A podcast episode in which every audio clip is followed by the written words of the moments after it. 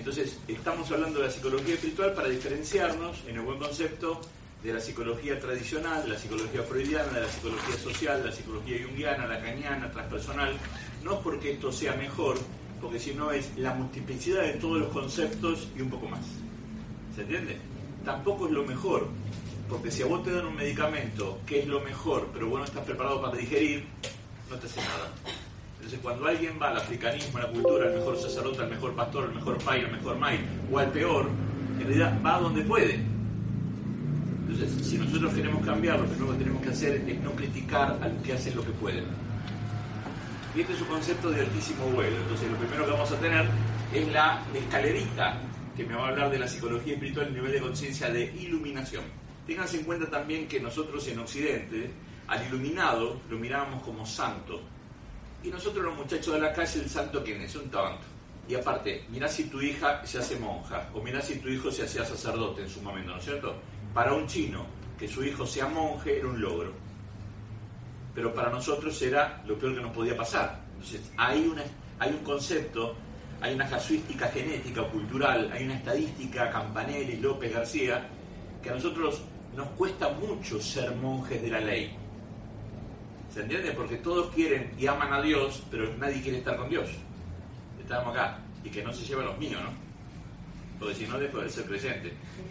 Es decir, somos creyentes desde la terrible carencia con desde la terrible carencia que da la ignorancia y somos recontra creyentes cuando Dios me da lo que pienso que me tiene que dar y somos terriblemente ateos cuando mi jefe me paga un buen sueldo entonces la psicología espiritual me va a mostrar un nivel de conciencia mucho más alto que la gente tiene también otro concepto que quiero marcar un poquito ahí, el concepto es que mucha gente en este momento lee libros y estudia metafísica.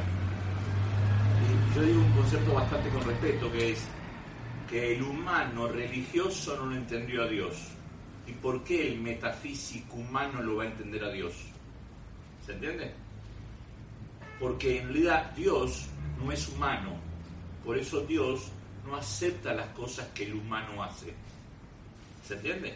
Y por eso todos los grandes maestros de todas las religiones que dijeron que eran la personalidad de Krishna, era la personalidad de Dios, era la manifestación de Alá, era el enviado de Alá, todos se creían extraterrestres, todos se creían divinidades, todos se creían... Y nosotros ocultamos la estampita de esos maestros, pero no creemos ni pensamos como ellos pensaban para llegar a ese nivel de conciencia de poder de santo, pero nosotros creemos en el santo, pero no como llegaron.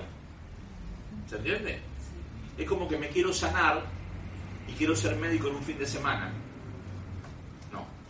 Todo esto les hago la cabeza un poco para que se den cuenta que lo mejor que les puede pasar a ustedes no es escuchar esta conferencia. Lo mejor que les puede pasar a ustedes no es que tal pastor los bendiga, o que tal rabino los bendiga, o que tal médico los cure. Lo mejor que a ustedes les puede pasar es que ustedes se bendigan, que ustedes se curen, porque ¿cuánto tiempo puedo ver un pastor bueno?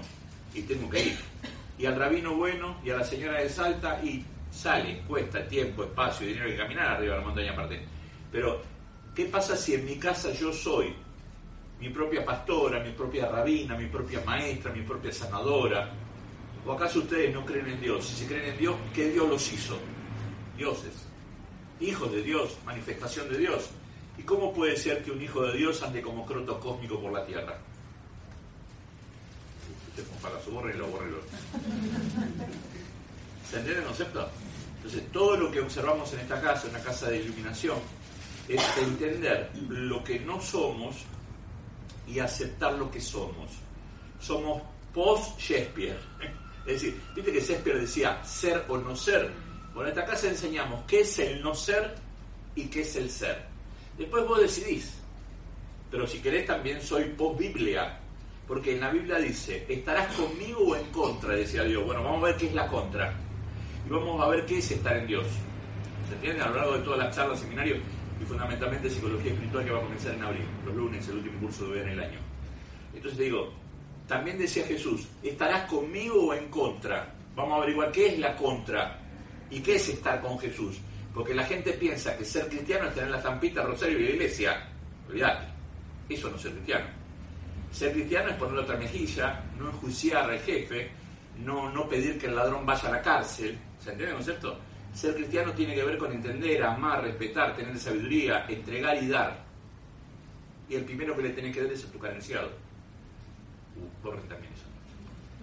Es más fácil comprar la estampita. ¿Se entiende el concepto? Es decir, somos hincha de boca pero nunca vamos a la cancha. Somos hincha de Vélez pero nunca conocemos dónde, dónde juega. Pero como el mundo es mitómano, se miente y se lo cree, entonces la gente dice, yo soy re espiritual, dijo una vez en la televisión. ¿Se entiende? Yo soy re espiritual, yo soy re católica, dijo la vieja rígida. Es decir, la gente saca la estampita, saca la credencial y piensa que con eso está bien. Pero su cuerpo, su bolsillo, su entorno, sus nietos, su trabajo, indican lo contrario. Y el maestro, mi maestro decía, por sus frutos los conoceréis. Entonces nosotros somos re espiritual, pero tenemos fruta podrida, algo pasa en el árbol. Qué silencio que se arma acá. Se hacen cargo, ¿no es cierto? Estoy hablando de mí, no de ustedes, ¿eh? Nosotros que somos los peores. Somos parecidos, ¿viste? Y porque lo semejante atrae lo semejante.